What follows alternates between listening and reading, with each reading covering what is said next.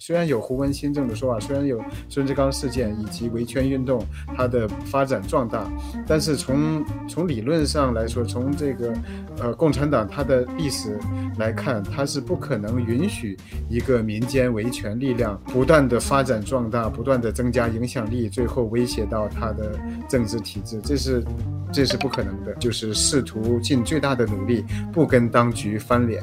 但问题是。是当局跟我们翻脸。对我们，如如果我们不想对，就因为在这在在体制内，像我像我在中国又是对是律师，同时又在大学教书，那呃能够在不跟当局翻脸的情况下去推动一些有意义的工作，人权啊、民主啊，这是这是非常非常好的事情。按共产党的逻辑，就是吃饭砸锅，就你吃着共产端着共产党的饭碗去砸共产党的锅，这是他们的逻辑。所以所以是他们跟我们翻脸。另一种呢，就相反，就认为。哎，台湾都已经这样了，已经受到威胁了，就顾好自己就行了。嗯，跟中国的距离越远越好。首先呢，中国的民族化只能靠自己。第二呢，台湾和中国走得更近呢，可能会被加剧的渗透，去帮忙只会搭上自己。所以对这个看法你怎么看？你想躲得远远的，共产党他不让你躲得远远的，他会不断的跟踪你，不断的监控你，不断的渗透你，而且威胁你。在这种呃专制体制之下。台湾它的呃安全是不可能得到任何保障的。我们说，在在美国的这个左派，如果放在欧洲的光谱上，那可能就是中间派，甚至甚至就是中间偏中间偏右都有可能。所以这个就是就是美国在在很多方面已经落后于这个自由世界。嗯呃，但是呃很遗憾的是，有一些一些中国的。呃朋友一些右翼，我觉得他们已经已经不再是右翼，他们已经是极右翼。他们嫌美国的右翼都不够右，比美国的这个 far right 这种福音派保守主义，比这个川普主义要更右。他们觉得川普做的还不够右，那这个就是这是非常非常呃可怕的一个呃知识现象和政治现象。我这种趋势如果如果嗯不改变的话。那中国无论是在五年、十年还是二十年之内实现民主化，那呃将是一个非常非常不健康的民主。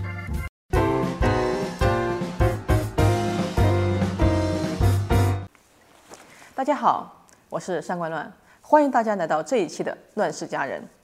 最近啊，中美之间的角力呢，因为中国最近那个疑似的侦察间谍气球啊的这个事件而愈发紧张起来。而另一方面呢，美国新任的众议院院长麦卡锡也表示，呃，不久之后可能会访台。有人就认为啊，台湾在这个时候应该更加坚定地和中国保持距离。但也有人担心，台湾可能会迎来比去年佩洛西访台以后呢，就中共更加严厉的威胁行动。因此，台湾应该保持跟中国的良好互动，才能争取和平啊。我们最近也看到了有类似这样的行动。所以呢，最近国民党。呃，副主席呢再次率团会见了国台办。那么，这种友好的、合法的、合情合理的姿态，真的能换到对岸的态度的改善吗？所以呢，这一期啊，我们就请到了一个非常有经验的朋友。呃，这一位呢，就是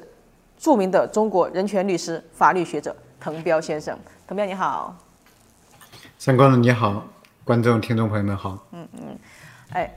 呃，我们也是很久没见了，刚才闲聊了一下，就是很，其实直到现在啊，我相信中国的法律界其实呃对你的还是呃你你的还是比较有盛名的，至少在私下，就是就很多人说，在中国你是可以在体制内完成某种程度的改革，然后而且你曾经作为著名的宪政学者，呃，活跃在公共事业中的。而且你是最有发言权的，譬如我们都知道的，二零零三年的孙志刚事件呐，然后，呃，零四年你和也也也是和其他的同仁共同起草了完善我国呃宪法人权保护条款的建议，后来也一直在做人权方面的呃法律援助，包括陈先呃陈光诚先生的事件啊，你也呃参与其中，然后，并且呢，你也呃哪怕后来你律师证被吊销了嘛，然后也一直以民间的身份在推动呃公民的权利运动。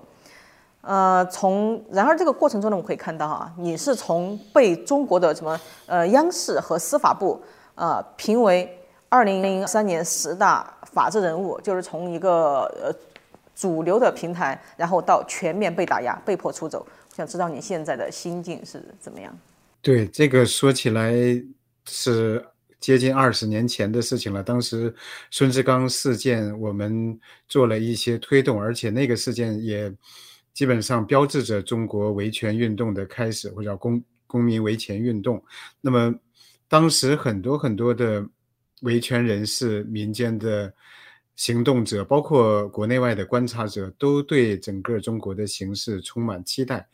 当时有一种叫呃胡温新政的说法，认为中国正在进行很多的改革，不仅仅是经济方面的市场化，也有法律方面、行政方面等等很多的改革。尤其孙志刚事件可以被称作是一个官民互动的一个呃良好的例子。那么。这种官民互动导致一个恶法、一个恶例被修改，所以很多人觉得中国用这样的方式走下去的话，很可能会呃逐步的推动中国的民主化。但是维权运动在它兴起之后不久，实际上就开始遭到打压。我们从我个人来说。二零零三年被中央电视台和司法部评为十大法治人物，这只是一个一个特例，一个非常偶然的情况。那么在那之后不久，我们所推动的公盟所参与的其他所有的案件，也包括其他的人想试图利用这个孙志刚事件这样一个模式来推动中国的官民互动，但是根本没有没有这种互动再发生，几乎没有。那么我们就不断的受到各种限制、各种打压。然后我被学校停课，然后后来被吊销律师证，然后经常的被软禁，后来呢被绑架、关押、酷刑，对，光被绑架就有三次，所以这种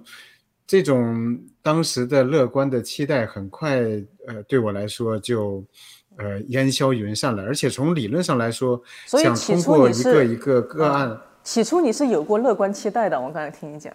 对，当时呃很多人都有这样一个乐观的期待，就胡温，但是嗯，而且一而且有的人一直乐观到习近平上台之后，就就是一直对中一直呃希望中国共产党或者中国政府能够做出一些改革的姿态，然后呢推动中国走向民主化，走向一个开放社会。但是，但是我个人。并没有对，虽然有胡温新政的说法，虽然有孙志刚事件以及维权运动它的发展壮大，但是从从理论上来说，从这个呃共产党它的历史来看，它是不可能允许一个民间维权力量不断的发展壮大，不断的增加影响力，最后威胁到他的政治体制，这是。这是不可能的。那习近平上台之后不久，我们看到对律师的打压、对记者、对网络、对家庭教会等等这种民间社会进行全面的打压，甚至清洗。在呃胡温时代或者江泽民时代，这二十几年那种推动自由力量的所有的因素都在被打压，都在被呃清除。所以到现在这种。这种乐观的期待，应该说几乎就没有了。大家越来越看清楚了。如果说中国将来要有政治变化的话，那不可能是共产党主动推动的，一定是中国这个这个呃，就是党外共产党之外的力量来推动的。啊。那我呃正好我在你前两年的那个纪录片，就是自由之后那个纪录片里面，看见你其其中有说到哈，你说你当时是保持一个批判的声音，但是不跟政权撕破脸的一种姿态，呃，这个事情，嗯，我就想知道你现在就是还如何看待，就是在中国体制内推动改革，或者说像你说的一样，保持批判的声音呢，但是不跟政权撕破脸这个事情，就这个事情，嗯，它现在是完全失效了吗？对，应该说是基本失效了。那在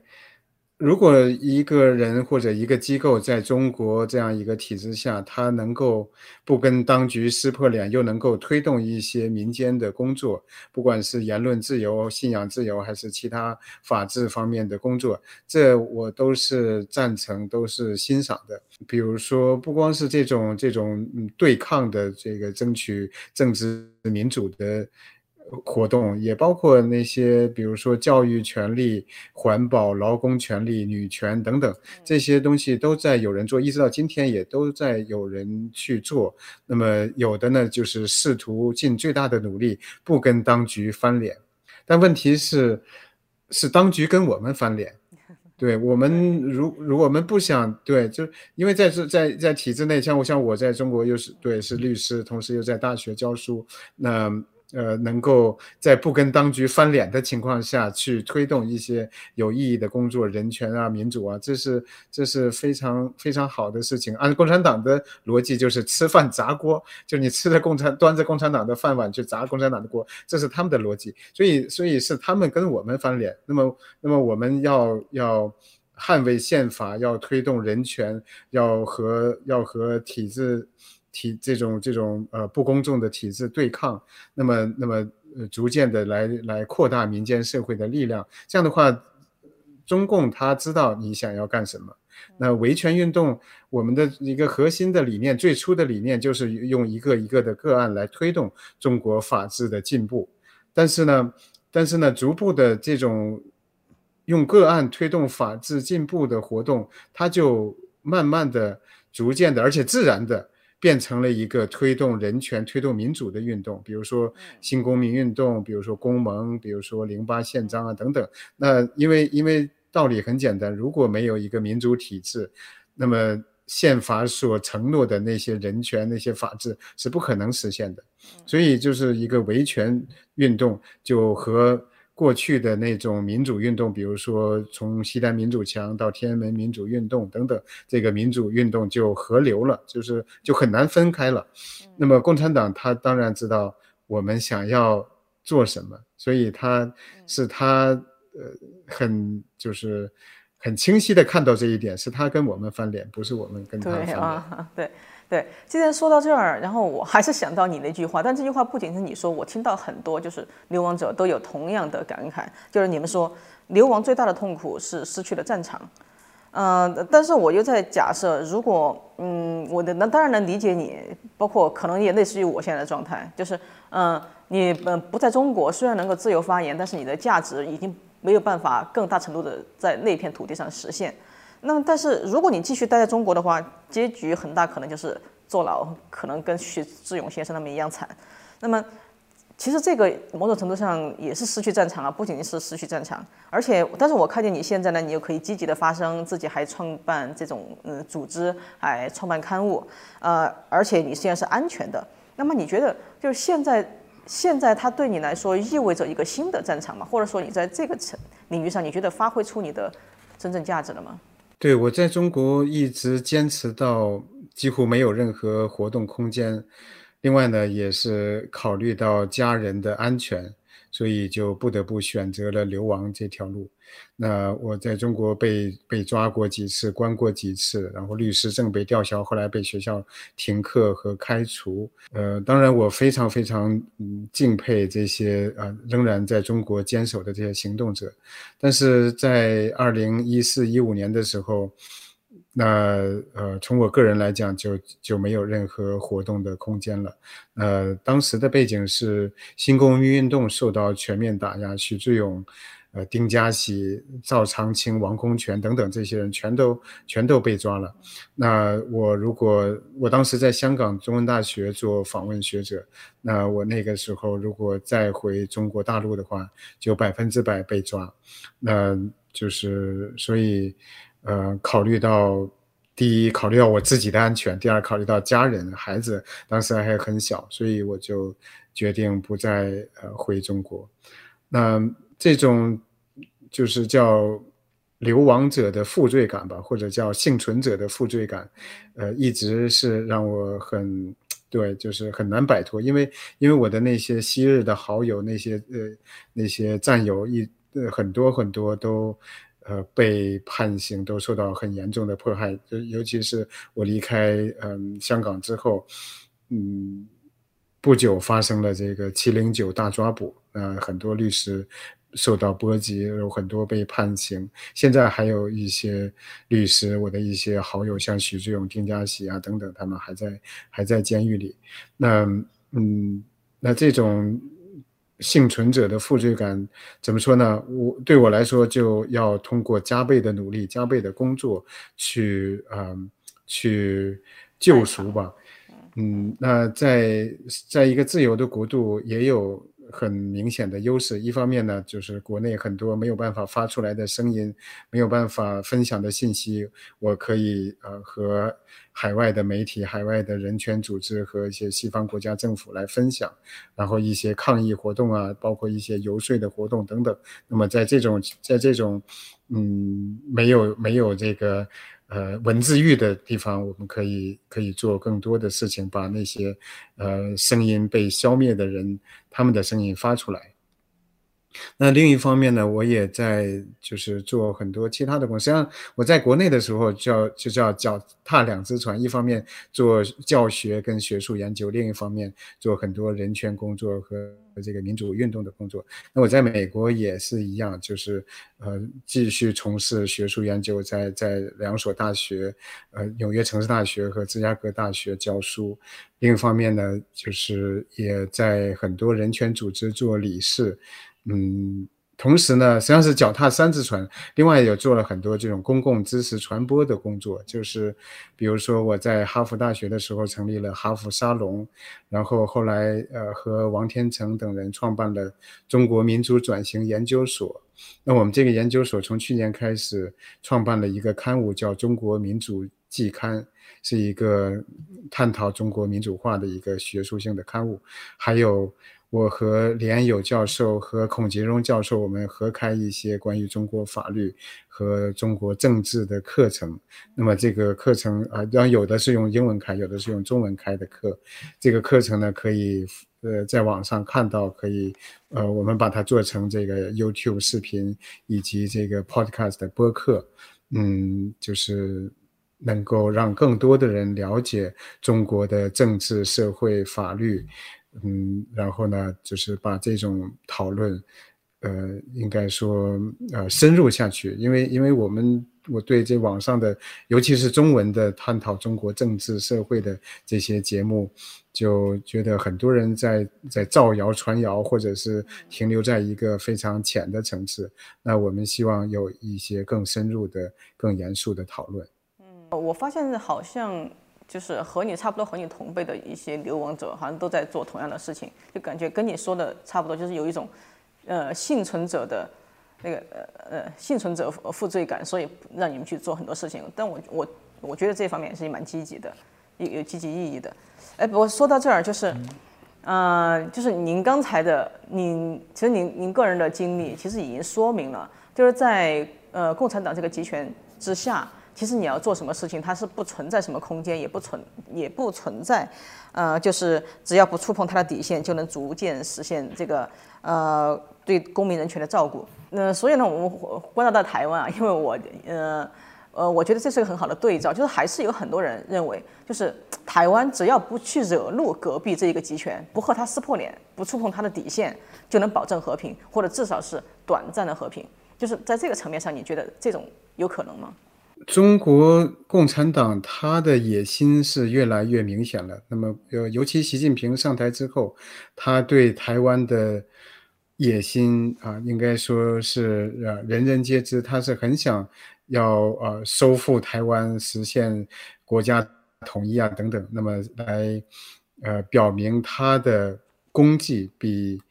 习呃比这个邓小平、比毛泽东更伟大啊。那他要他要成为。呃，共产党历史上百年历史上的第一人，但是但是呢，从台湾的角度，那是不可能说就就不去不去激怒中国，然后就就安全了，这个是这是不可能的。那么，嗯，所以嗯，这个中共的底线到底在哪里？其实我们我我们我们不知道。那么那么无论无论台湾怎么做，嗯，中国共产党他都嗯。不希望看到一个自由民主的台湾，这里边就还有还有一点，就是就是这个跟香港的道理是一样的。那当然有很多的理由，就是中中共他对香港的这种这种打压，这种对他自由和呃法治的摧毁有很多的理由。但是但是其中最根本的一条，就是一个一个自由的香港，它是有。影响力的，它是有传染性的。那么，他对他对中国在很多方面都是都是有一个一个示范的效应，有对民间是起到一个推动、鼓舞一个呃就是加强的作用。那么，台湾道理也是一样，一个。自由民主的台湾是共产党绝对不想看到的，因为我们经常会从共产党的宣传啊这些官方的喉舌里面听到说，华人有有自己的中国有自己的独特的文化传统，呃，中国不适合民主啊，什么所谓中国模式啊等等。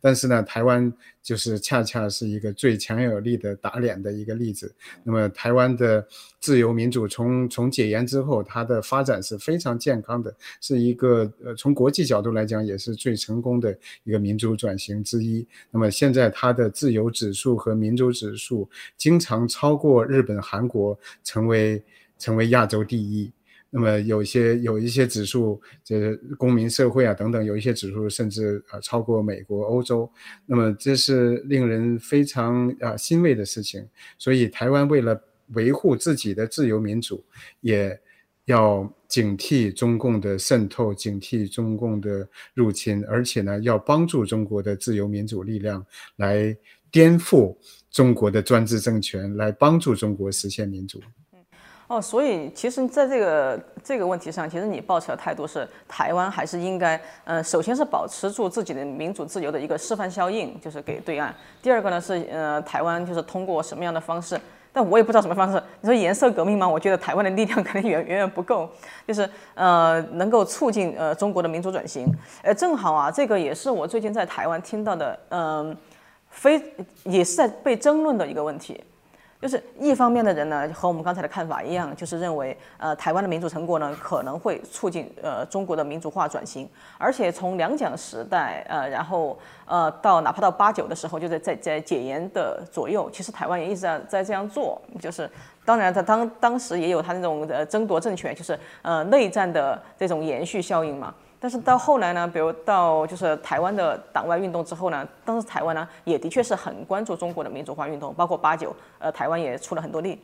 嗯，但是呢，现在啊，因为台湾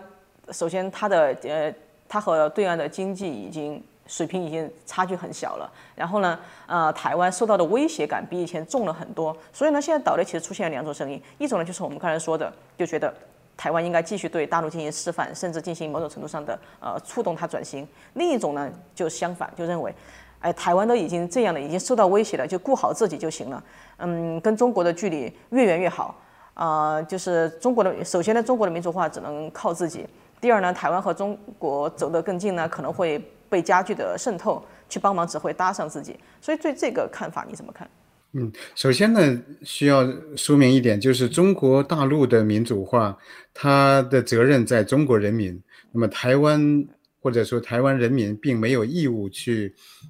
推动中国的民主化转型，这是一点。那么，但是如果考虑到台湾自己的安全、台湾自己的利益，那么对于中国这样一个巨大的存在，这样一个。呃，不断扩张的一个专制政权，全球最大的、最强有力的专制政权是不能视而不见的。就是说，你如果离离他远远的不理他，你就能够保持安全，那当然好，因为本来都是一都是。独立的国家，在事实上，台湾是一个独立的主权国家。那么，那么没有没有责任，也没有必要去非得去理他，去非得去跟他做生意。但问题就在于，你想躲得远远的，共产党他不让你躲得远远的，他会不断的跟踪你，不断的监控你，不断的渗透你，而且威胁你。在这种呃专制体制之下，台湾它的。呃，安全是不可能得到任何保障的。那么有很多很多的例子，其实也有很多我的一些呃台湾学者朋友在在研究中国因素的影响。那么，嗯。比如说，他对媒体的渗透，对大学、对寺庙等等，对台湾民间社会的渗透，包括他的间谍，包括他的这种呃假消息。我看到一些报告，每次台湾有选举，尤其是总统选举的时候，那么中共他会花费巨大的呃力量、巨大的这个经费去呃散播呃。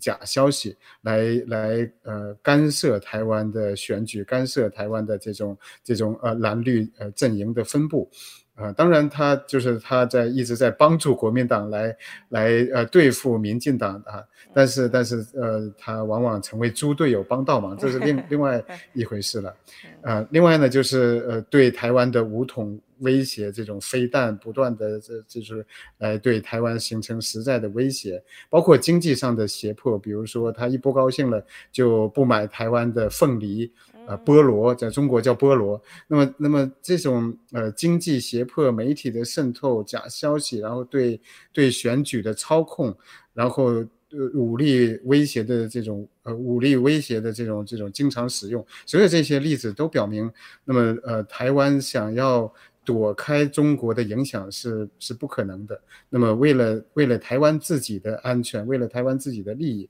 也应该嗯去呃。就是一方面要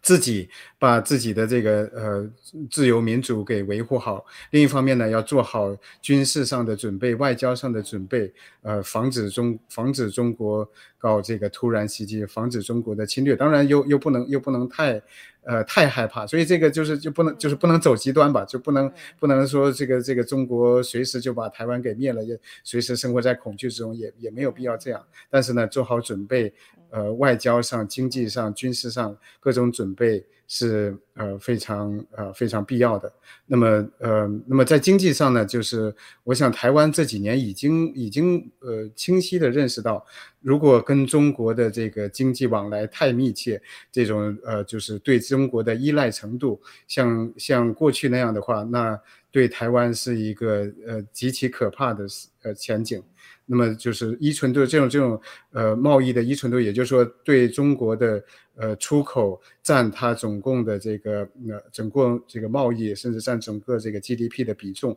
如果太高的话，那么中国就会呃经常的使用这样一个经济胁迫的手段，利用经济贸易来达到政治目的，所以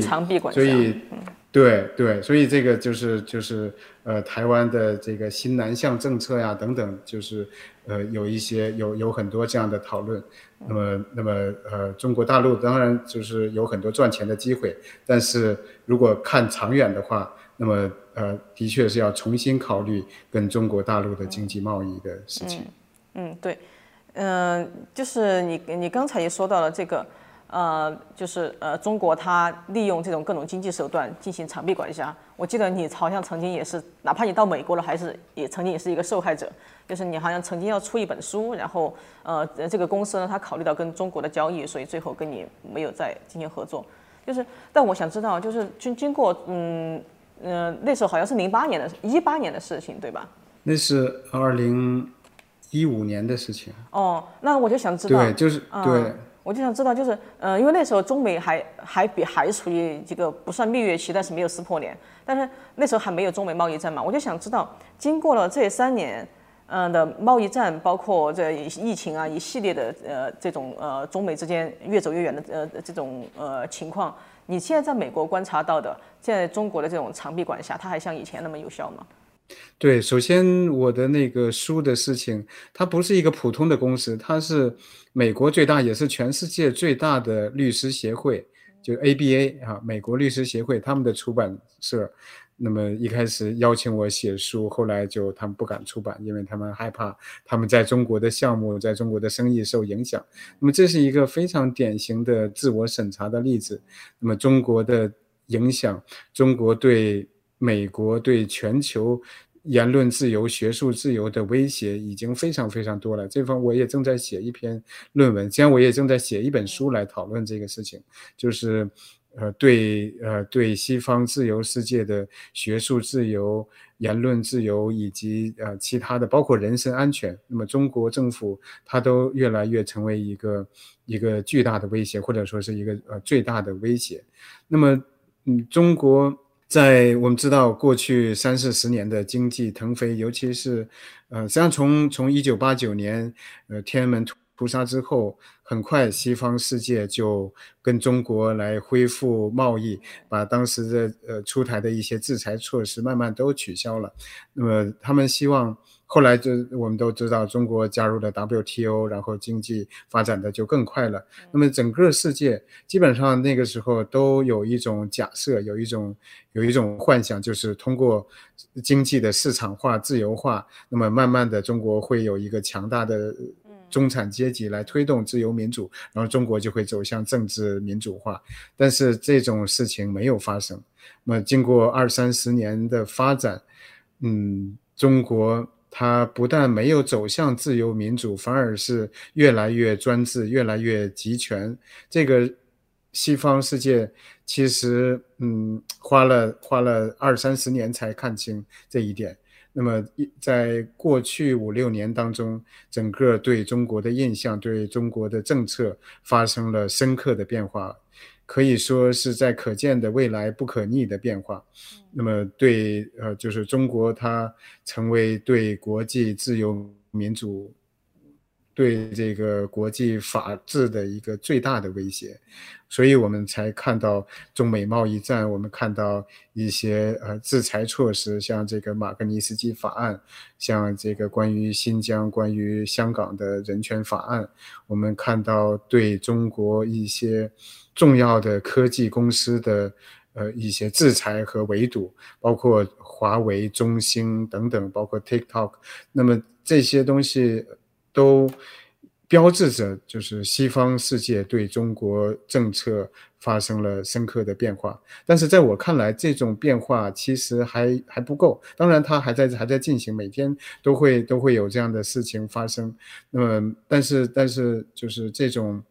这种变化在我看来还不够，就是对中国的这个威胁，对中国政权的这个性质还没需要更进一步的清晰的认识，也有很多这个模糊，包括对台湾的政策，包括在比如说，比如说反恐，比如说北朝鲜，比如说核问题啊等等，这个气候变迁呐等等，那么他们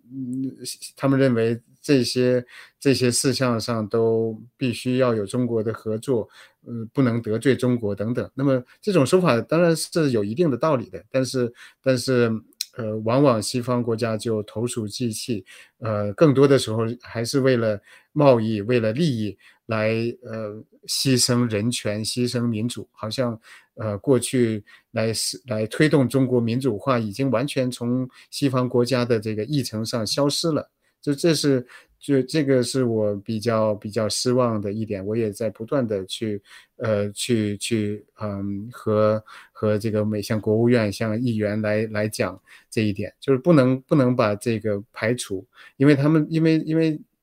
他们觉得，嗯。至少有两点，第一点呢，就是美国在国际社会推动这个这个 regime change，就是政权变更，有很多失败的教训，所以呢，他们就就几乎都没有人愿意提这个推动一个专对专制政权的变更。那么第二个原因就是，就中国太太强大了，呃，中国的这个这个你你要推动它政权变更是没有任何希望的。你刚才都说到这儿了，然后我就突然想到最近盛嚣尘上的这个啊，中美之间这个呃间谍气球的事情啊，呃，现在直到现在双方一可以说是闹得越来越僵，而且一直在各说各话，毫无妥协的意思。然后呢，我也看到呃。拜登政府呢也很快的采取了行动，但是就如你刚才说，其实有很多人一直觉得，就是嗯呃这么几年美国对中国政府的态度还不够强硬，然后有很多人呢也说这一次呃拜登政府对气球的事件还不够呃强硬，嗯，那么就是你对这个事情的态度是什么呢？以及你希望美国怎么做？对，首先这个气球它。非常非常大，这个最大的那个有六十多米高，就二十多层楼这么高，而且有一吨多，就两千多磅。那么，呃，而且它的这种，嗯，它这个第一个气球被发现的气球在。呃，它实际上是在美国的三个核导弹发射基地之一上空，嗯，那么这而且它具有一个就是监测地面通信的功能，它也能够监测到也地面的这个雷达信号啊，通这个也通信信息啊等等，嗯，那么在这种情况下，那应该说没有别的选择，只能把它打下来。呃，美国的这个应对，迄今为止，我觉得还是是完全必要的。比如说，国会以这个四百一十九票对零票一致决议，就是谴责中国的这个间谍气球入侵美国的国境，还有他对一些制造商进行制裁，还有呢，他当时就。取消了美国国务卿布林肯对中国的访问。当时我们还在关于关于香港、关于新疆以及这个白纸革命的一些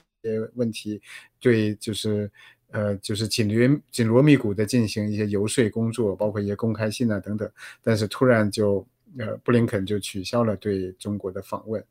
嗯，那么在就在今天也。打下来另外一个气球，所以总共从二月四号到现在已经打下来四个气球。我觉得就是无论是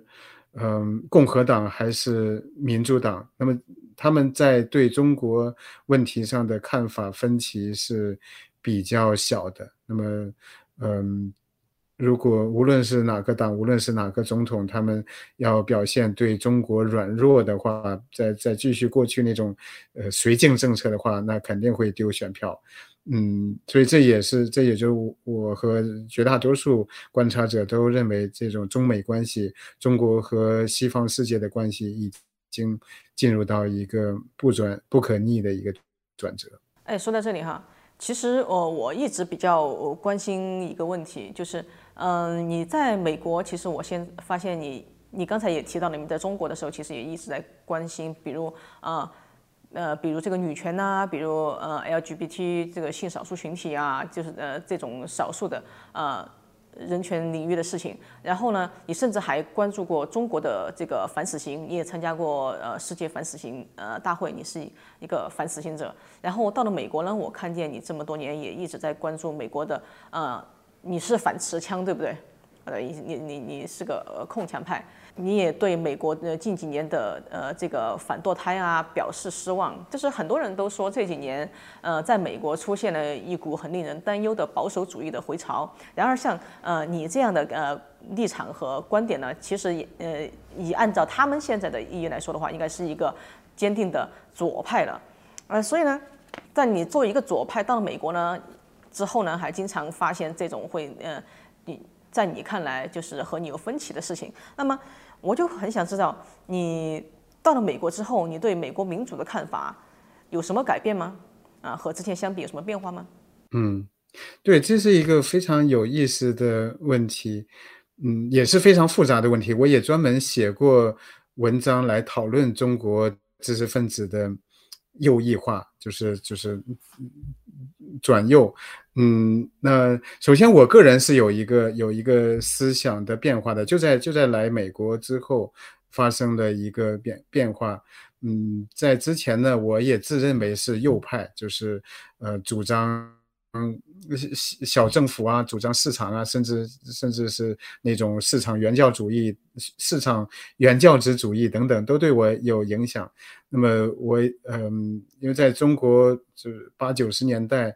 嗯，一直到后来，一直到现在，像像哈耶克呀、弗里德曼、诺奇克这些非常非常右翼的这个呃自由主义、自由主义呃观点，是占啊占的这个自由主义知识分子的主流，或者说就是那些那些呃包括啊包括那些反贼、那些维权人士、异议人士，那么他们如果接受的自由主义的话，基本上绝大多数都是那种非常右翼的呃自由主义，嗯。但是，但是我，但是我在，呃，在很多问题上，我其实一直没有，一直是，一直是左翼。比如说文化，文化方面，就是，呃，在呃堕胎啊、女权啊、这个 LGBT 这些性别，呃，少数性少数群体，嗯，环保等等，在这些这些议题上，我一直都是，一直都是左翼，就是也就是美国的自由派。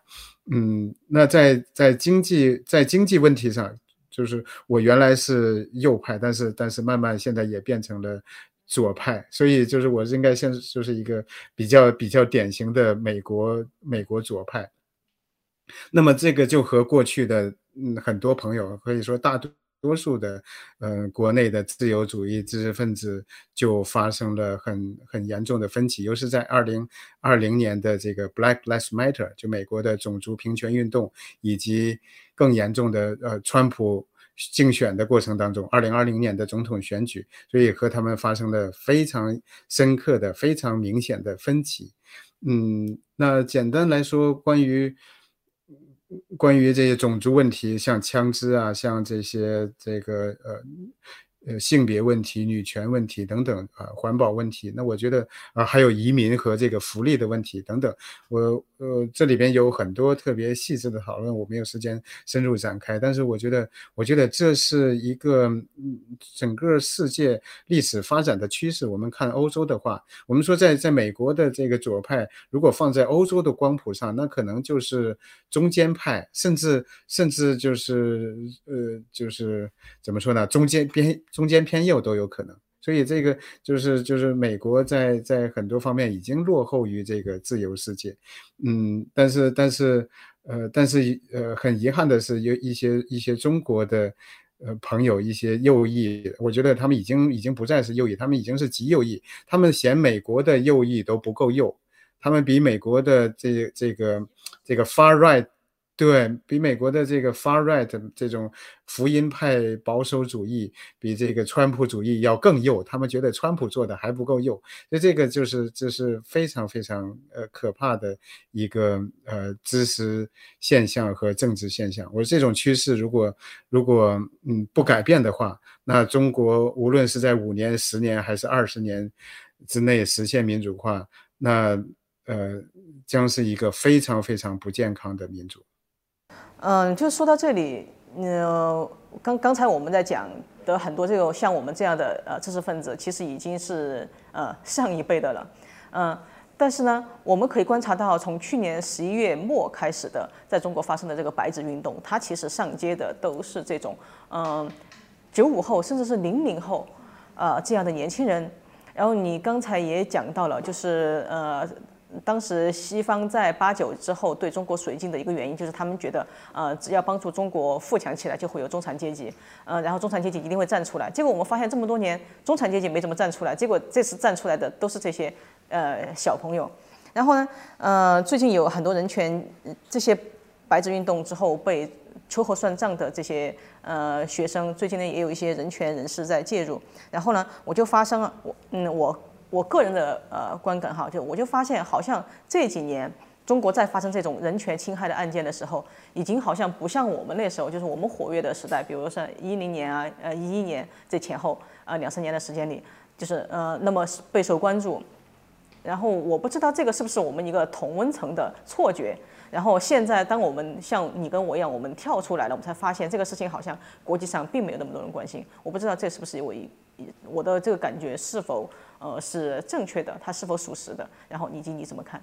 嗯，我觉得可能有一些偏差，因为在我们在国内的时候，作为行动者，作为呼吁者，我们所看到的、所听到的、所关注的，都是那些支持我们的声音，无论是国内还是国际，我们的朋友啊，都是平时一起一起吃饭聊天的人呐，都是这样的观点。所以呢，呃呃，用台湾、香港的话叫同温层，所以我们会觉得。我们得到的关注、得到的支持非常非常多，但实际上，如果站在一个更更客观的角度，我们得到的支持和关注其实没那么多。从整个全世界范围来看，那些跟中国打交道的人，无论是商人还是政客，他们想的主要的还是赚钱。从中国的这个市场上赚钱，以及想的其他的事情，那么对于中对公民社会的关注，对人权的关注，从呃和那些其他的东西比起来，是非常非常有限的。这是嗯，但是呢，嗯，但是你的观察也也对，也当然也是有道理的。就是在习近平上台之后，这种公民社会他的得到的关注和支持，从国内角度来讲，当然少得多了。因为因为习近平他对整个民间社会的打压，造成了一种寒蝉效应，所以抗争的风险明显的提高了，然后抗争的这种嗯。这种呃规模，也就是也没有办法没有办法像像过去那样那种活跃程度是是和过去江泽民、胡锦涛时代是完全没法相比的。这是呃从呃从国内的角度，嗯，从国际的角度也是啊也是一样。就在过去，嗯，呃，虽然他说一些一些媒体啊，像人权组织啊等等，嗯，都在都在支持我们这些这些抗争者、这些异议人士、呃良心犯，但是呢，但是。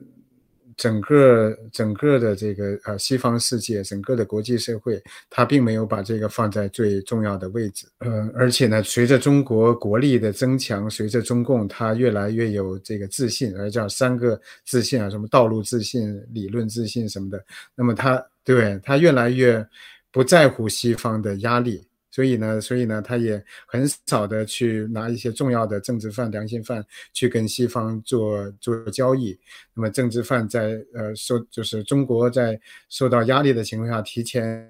释放政治犯的情况也越来越少。嗯，其实如果从香港二零一九年的抗争来看，从新疆集中营维吾尔种族灭绝的事情来看，国际社会对。这些问题的关注，包括对对白纸革命啊等等，的关注还是非常非常多的，在某种程度上比过去的关注都更多。但是呢，中共因为它。随着国力的强大，他的这种野心，想要和美国平起平坐的这种野心的这个显露，他越来越不在乎国际的压力。那么，无论你媒体怎么报道，无论你怎么声明、怎么呼吁，他都啊，就是呃，继续的倒行逆施。我们刚才谈到，就是西方西方国家跟中国的这个关系已经已经进入了一个深刻的转折。那么，那么这种呃这种转折可能。还需要第一需要更强有力的措施，第二呢需要更多的时间才能够看到它的效果。比如说，比如说最近对对中国科技的一些制裁，包括这个一些芯片等等，对这些技术方面的这个制裁，它会呃慢慢的起到起到作用。嗯，所以嗯总结来说，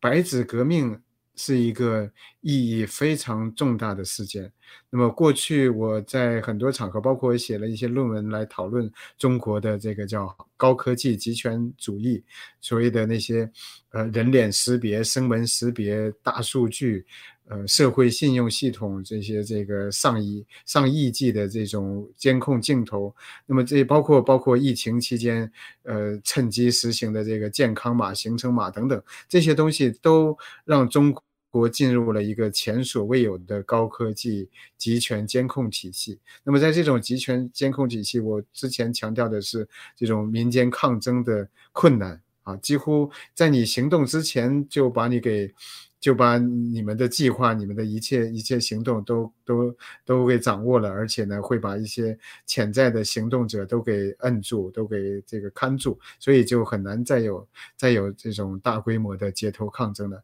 但是呢，白纸革命让我们看到了很大的希望，这些这些啊以年轻人为主的这些人突然就。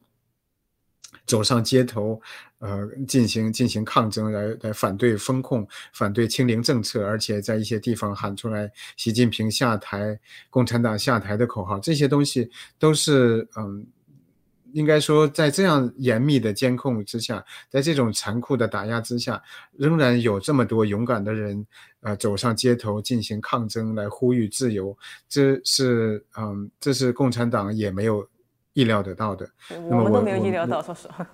对，所以我们我们觉得就是呃，这样一个这样一个违背人性的专制体制，它必然是不可能持久的，不可能永远永远永远下去的，嗯。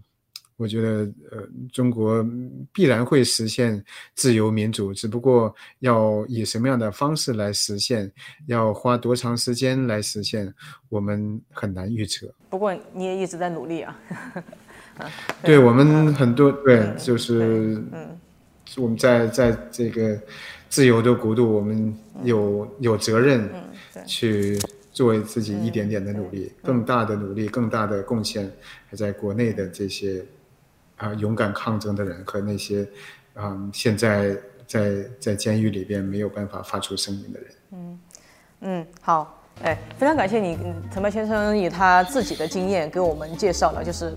呃。是否世界上是否真正存在一种和中共良好呃互动呃和平共处的机制？在我们看来，的确是啊没有的。所以呢，滕彪先生今天跟我们的访谈，我觉得对我们的呃思考价值和参考价值价值都非常大。我们非常感谢他。好，感谢滕彪先生。好，谢谢。嗯，好，感谢大家收看这一期的《乱世佳人》，我们下期再见，拜拜。